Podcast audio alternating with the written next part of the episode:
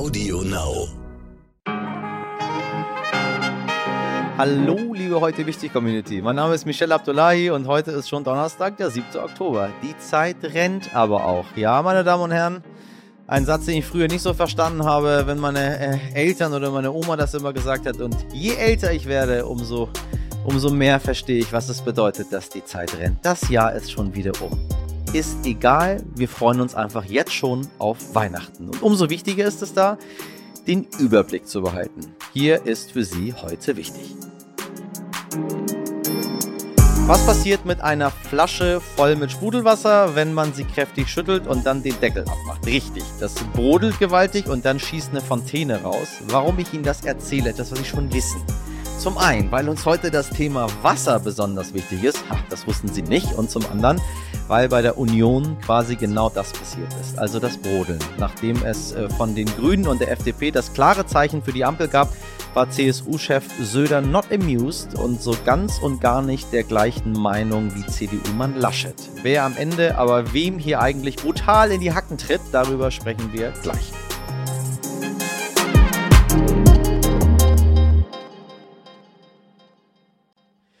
Zuerst schauen wir noch kurz auf die Meldung des Tages, kurz und kompakt. Gesundheitsminister Jens Spahn ruft dazu auf, sich gegen Grippe impfen zu lassen. Das Risiko einer Grippewelle sei in diesem Jahr besonders hoch, weil es im vergangenen Jahr wegen des Lockdowns keine gegeben hatte. Aha, das wusste ich zum Beispiel nicht. Chemie-Nobelpreis für den deutschen Benjamin List und den US-Amerikaner David W. C. Macmillan.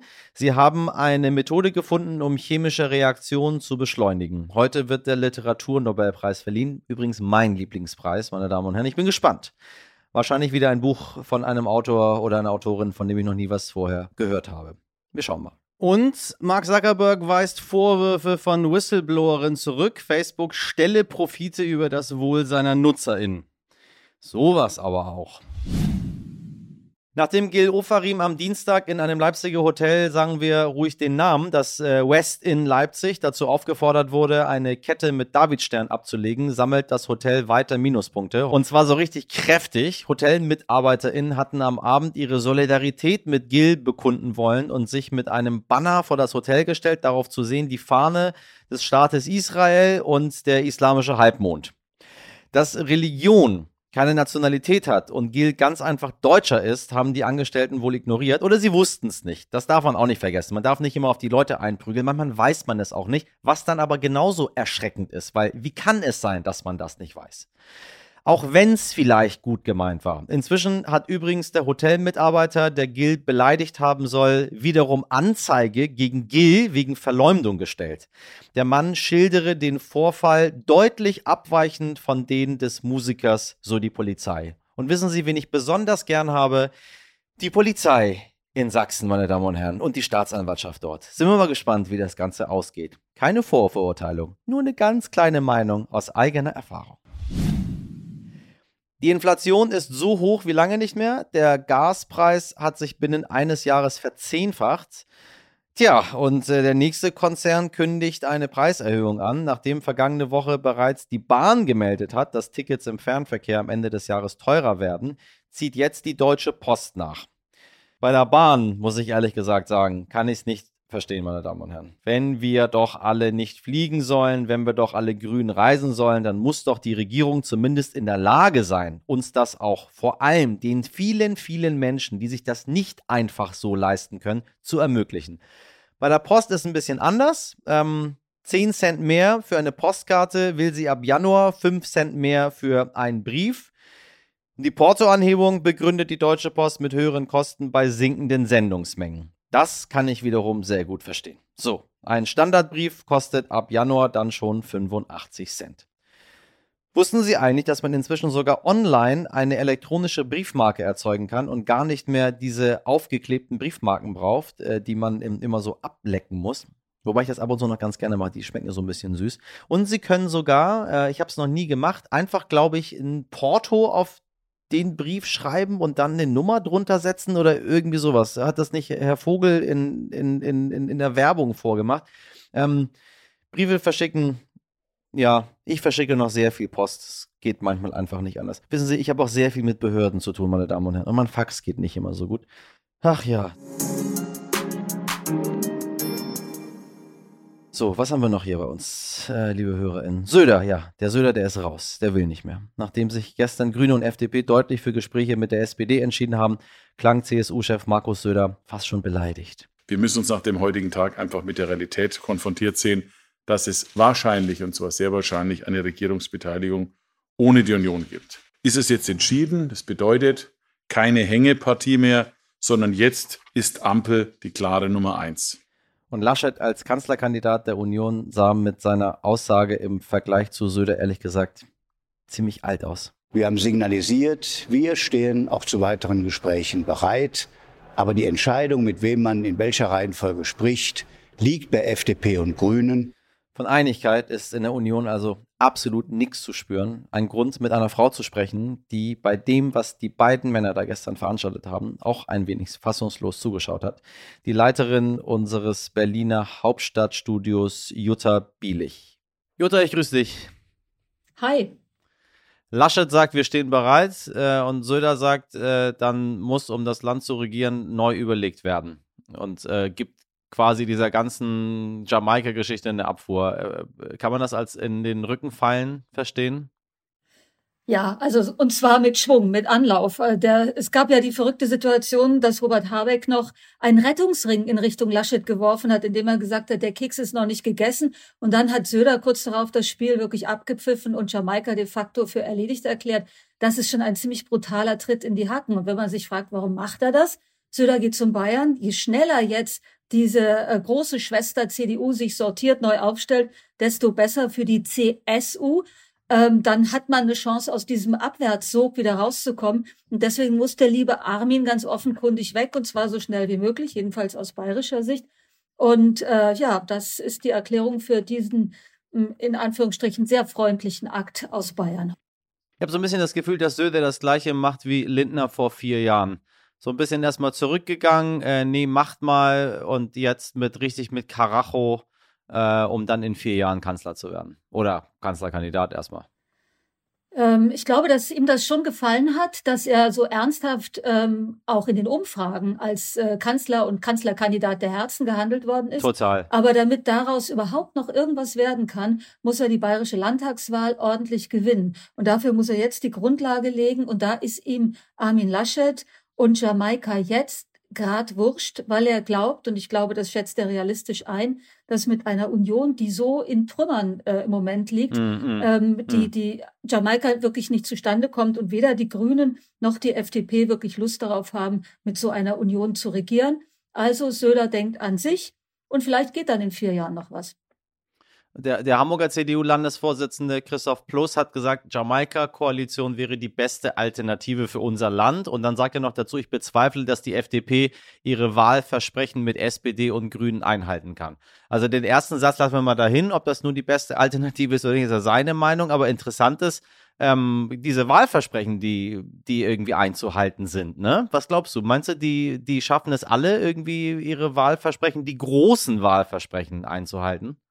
Also ich finde es erstmal sehr rührend, dass Christoph Ploss sich so um die FDP sorgt. Ich finde, er hat im Moment eigentlich Anlass, im eigenen Laden ein bisschen zu gucken. Aber ja, grundsätzlich ist natürlich schon richtig, im Wahlkampf haben alle Parteien ihre eigenen Positionen unterstrichen und die Differenzen vor allen Dingen rausgearbeitet. Und jetzt danach geht es darum, das, äh, das äh, Einigende sozusagen zu finden und einen Weg zu finden, wie man zusammenarbeiten kann. Da mag der ein oder andere Wähler oder die Wählerin sich verwundert die Augen reiben. Äh, Franz Müntefering hat ja mal in so einer Situation gesagt, das sei aber ganz schön unfair, dass man äh, in einer Koalitionsverhandlung plötzlich die Wahlversprechen von früher wieder auftischt.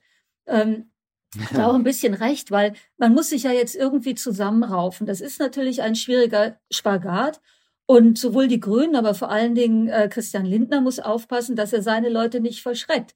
Er will ja ähm, zweistellig bleiben, auch in vier Jahren. Deswegen muss er gucken, dass er seine FDP so teuer wie möglich verkauft in der Ampel und das hat er heute ja auch nochmal gesagt. Er hat gesagt, wir treten nur in eine Regierung der Mitte ein. Das ist eine ganz klare Kampfansage. Also ihr kriegt uns nicht für einen Appel und ein Ei. Wie geht es heute an diesem Donnerstag weiter? So langsam sind die Weichen gestellt, ne? Und diese ganz große Sorge, das dauert alles unendlich lange, hat sich irgendwie, glaube ich, nicht so bewahrheitet. Also sind wir jetzt durch, eigentlich die Ampel kommt und äh, fertig ist? Ähm, Also ich würde mal sagen, da spricht sehr vieles dafür, dass das in die Richtung geht. Ähm, man wird sich heute um 11 Uhr treffen, 26 Leute in einer großen Runde. Man nimmt sich wirklich Zeit. Das soll bis äh, 17 Uhr gehen. Also das ist mehr als nur nochmal irgendwie gucken, ob man miteinander kann. Ähm, wir wissen zwar nicht, äh, nicht über die Agenda, aber man kann sich vorstellen, dass man einen gewissen Rahmen abstecken will. Vielleicht trifft man sich noch einmal in dieser Runde. Aber dann geht es wirklich darum, dass man die Koalitionsverhandlungen wirklich startet und im Detail festlegt, was man sich vornimmt. Wobei so detailliert wie 2017 wird dieser Koalitionsvertrag am Ende nicht werden, weil das haben wir ja auch gesehen. Vieles, was dann passiert ist seit 2017, das stand überhaupt nicht in diesem Papier. Corona ist ein gutes Beispiel. Man wird ein paar Eckpunkte verabreden in einer Koalitionsvereinbarung. Und dann wird man vor allen Dingen gucken, dass man einander vertraut. Das ist wichtig, dieses Vertrauen.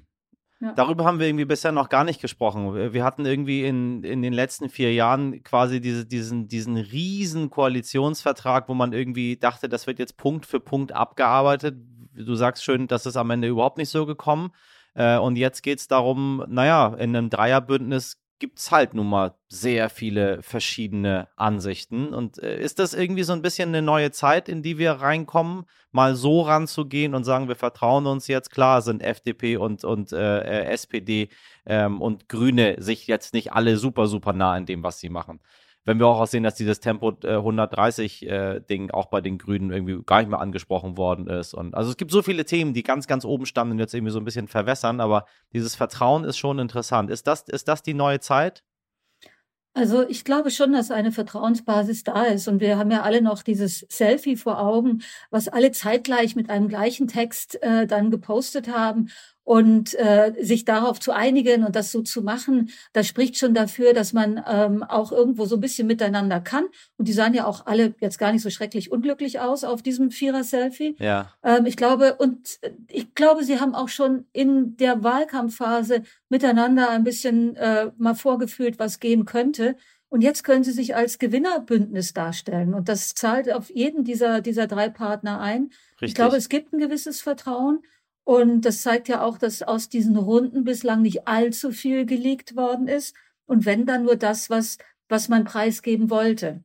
Also eine Grundlage ist da, aber wenn es dann um die Fakten geht, also Steuererhöhung und all das, da wird es natürlich nochmal richtig ähm, harte Auseinandersetzungen geben. Und da werden auch ähm, natürlich ähm, Dinge abgespeckt werden müssen. Und trotzdem muss es für jede dieser drei Parteien ein Kernthema geben, wo man sagen kann, liebe Wählerinnen und Wähler, guck mal, das haben wir aber für euch durchgesetzt. Welche Rolle spielt dieser Maulwurf aus Unionskreisen? Können wir den ja nicht vergessen, weil die Union jetzt weg ist vom Fenster? Oder ist es überhaupt noch der Rede wert, jetzt noch zwei Sätze dazu zu verlieren? Überlasse ich dir.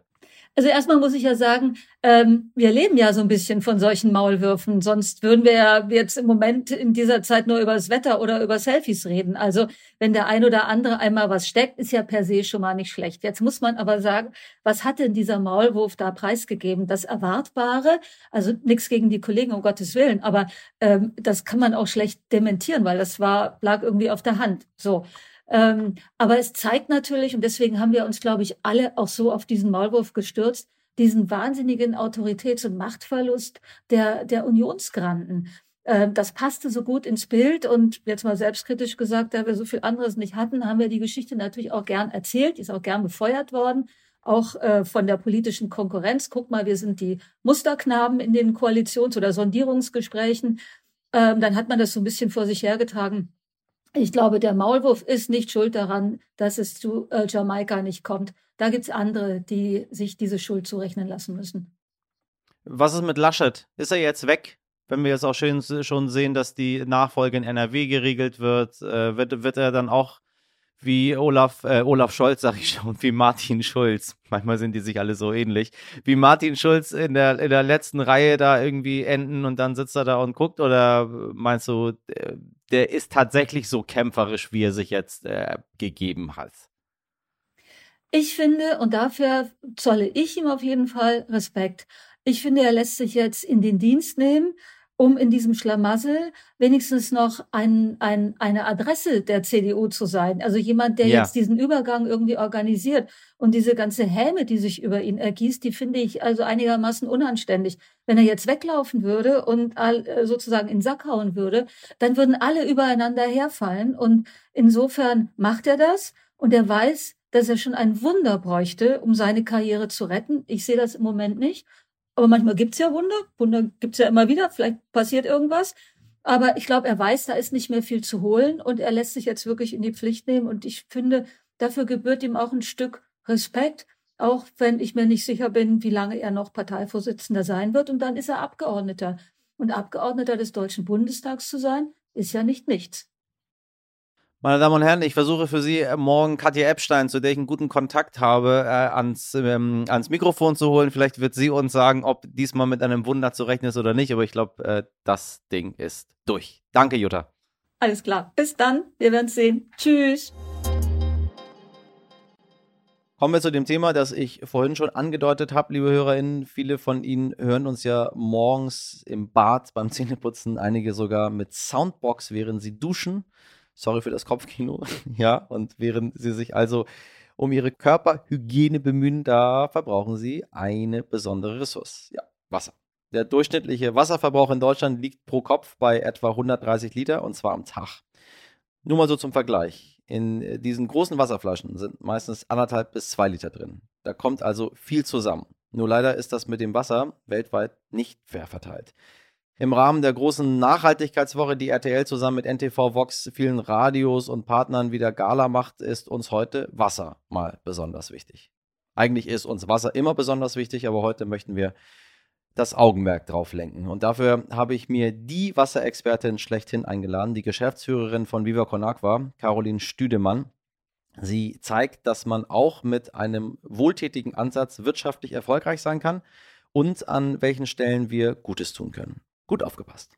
Hallo Caroline, ich grüße dich. Hallo, ich freue mich sehr, dass du mich heute eingeladen hast.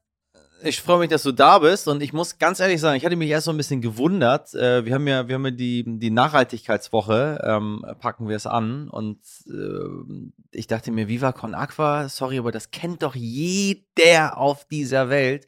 Äh, aber anscheinend nicht, ne? Also wir Hamburger, wir wissen, worum es geht, aber wir müssen dann, glaube ich, dem, dem Rest der Republik vielleicht doch noch ganz kurz erklären, was Viva Con Aqua macht. es freut mich, dass das deine Wahrnehmung ist. Für mich ist natürlich auch total klar, seit 15 Jahren setzen wir uns für sauberes Trinkwasser ein und haben schon wirklich sehr, sehr viele spannende Menschen damit erreicht mit unserer Vision, die das auch alle mit unterstützen. Viele prominente Unterstützer. Gerade äh, gestern hat sich auch Bela B. noch ein Viva Con Aqua Logo tätowieren lassen. Das heißt. Nein. Ähm, ja, das heißt. Okay, das ist, das ist, das ist nur heftig. Also, äh, ich mag euch auch sehr gerne, aber ich würde mir jetzt kein Logo tätowieren lassen. Bela, Respekt. Ja, das heißt, einerseits sind wir sehr bekannt, aber viele Menschen kennen uns tatsächlich noch als Mineralwasser. Wir sind ja ursprünglich entstanden wirklich als gemeinnütziger Verein vor 15 Jahren, der Spenden sammelt und für sauberes Trinkwasser aktiviert. Wir sind auf vielen Events, auf Festivals vertreten und äh, überall immer mit dem Thema Wasser, Spenden sammeln und Wasserprojekte umsetzen, hauptsächlich im ähm, ostafrikanischen und südafrikanischen Raum.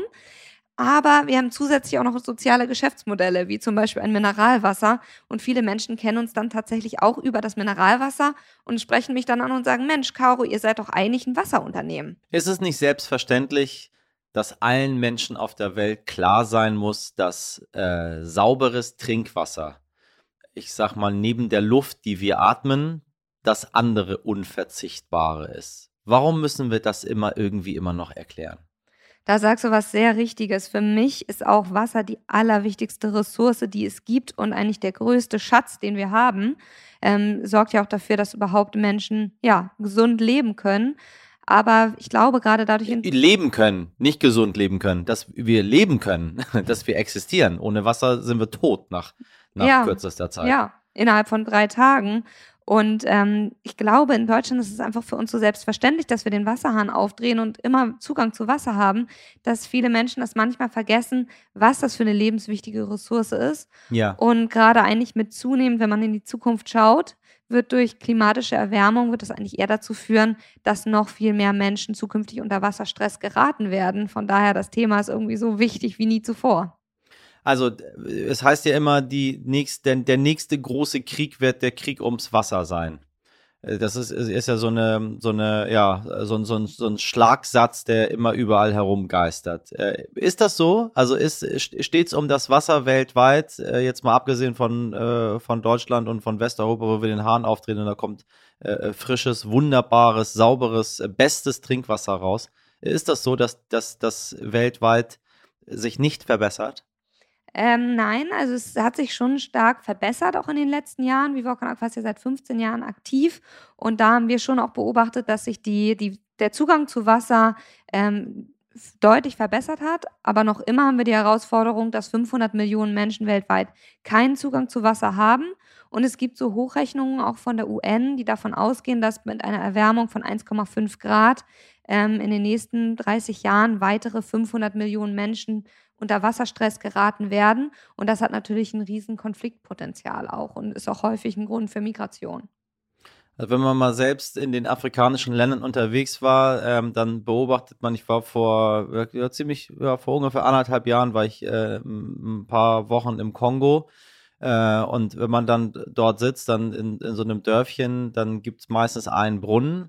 Äh, und dann sammeln sich die Menschen und äh, schöpfen dort quasi den ganzen Tag Wasser aus diesem Brunnen. Eine, eine unglaubliche Knochenarbeit, wenn man das per Hand machen muss. Und man beobachtet eine Sache, das machen fast ausschließlich die Frauen. Wasser ist anscheinend Frauensache. Ja, das ähm, haben wir auch beobachtet in den Projektgebieten, in denen wir aktiv sind.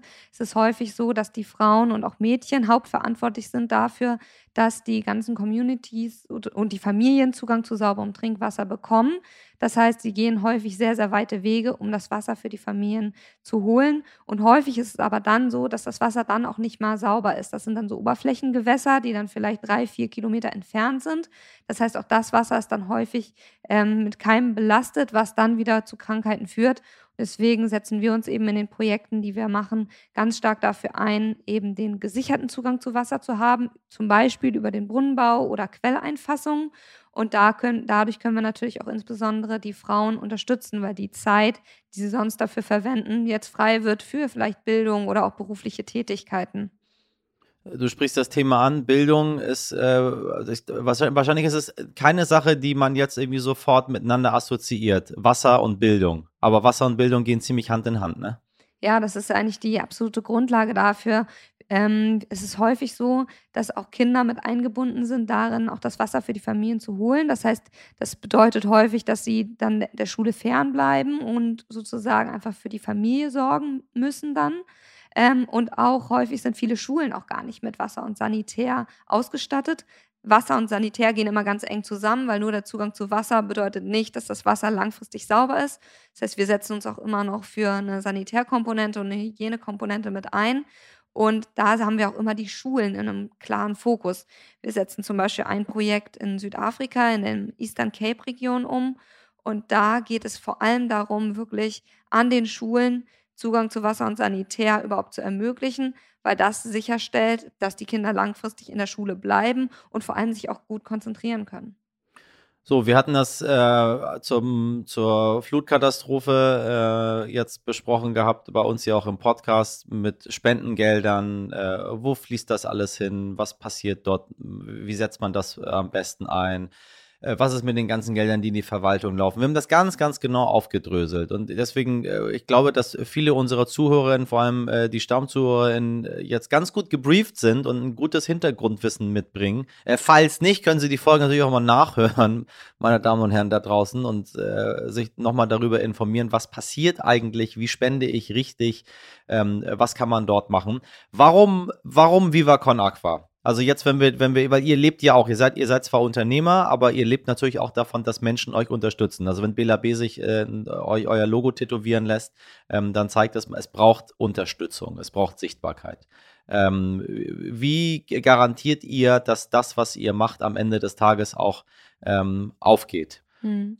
Für uns ist Transparenz ein Riesenthema. Als spendensammelnde, gemeinnützige Organisation wollen wir auch immer unseren Spendern und Spenderinnen versichern, dass das Geld, was sie an uns geben, wirklich vertrauenswürdig auch dorthin gelangt, wo es am meisten gebraucht wird, nämlich dort, wo Menschen keinen Zugang zu sauberem Wasser haben.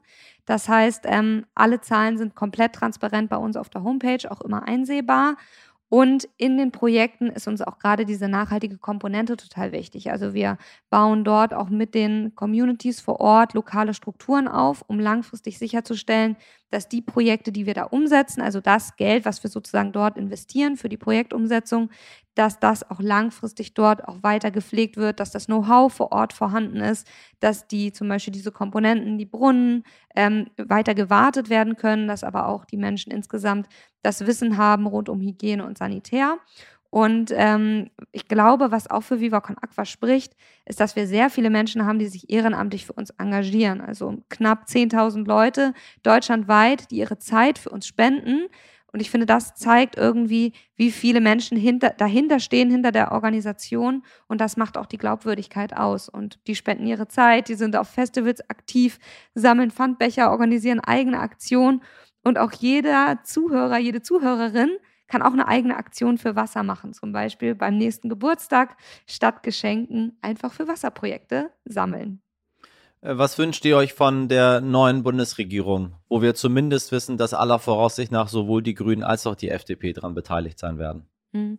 Wir wünschen uns insgesamt, dass Wasser als lebenswichtigste Ressource mehr Aufmerksamkeit erhält. Also wir machen natürlich sehr viel aktivistische Arbeit und versuchen über die Reichweite von den Prominenten immer wieder das Thema zu setzen. Aber das erwarten wir natürlich auch, dass die Politik das mit aufgreift. Und 2010 wurden die Nachhaltigkeitsziele verabschiedet.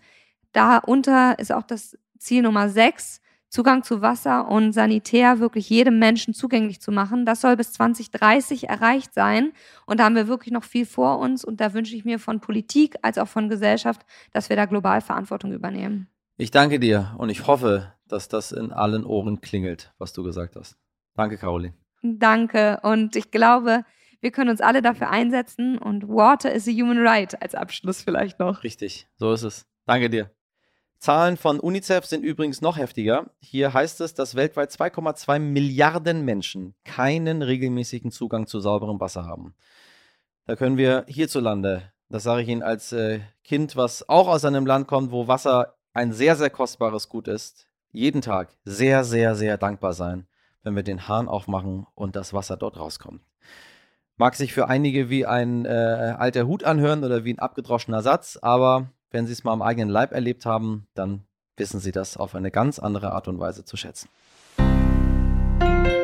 Dieser Podcast ist Teil der aktuellen Nachhaltigkeitswoche der Bertelsmann Content Alliance zum Thema Wasser.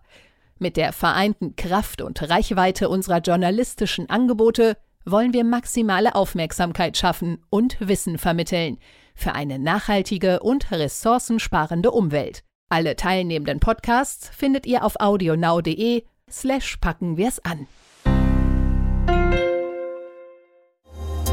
Heute nichtig.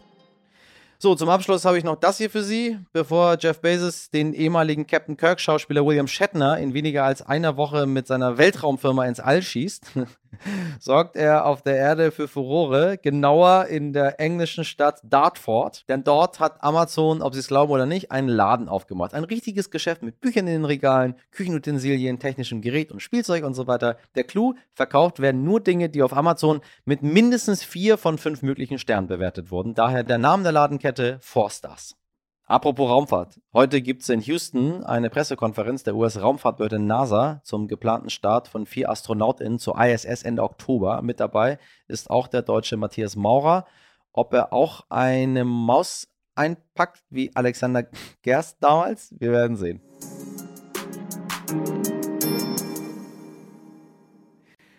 Das war's für heute. Ihr Feedback oder Ihre Themenvorschläge können Sie uns gerne an heute.stern.de schicken. Wie immer gilt, abonnieren Sie uns gerne und erzählen Sie Ihren FreundInnen von uns. In der Redaktion für Sie im Einsatz Sabrina Andorfer, Mirjam Bittner, Dimitri Blinski und Frederik Löbnitz. Produziert hat Alexandra Zebisch heute für Sie. Ab morgen 5 Uhr wieder da. Bis dahin haben Sie einen wundervollen Donnerstag. Machen Sie was draus. Ihr Michel Abdullahi.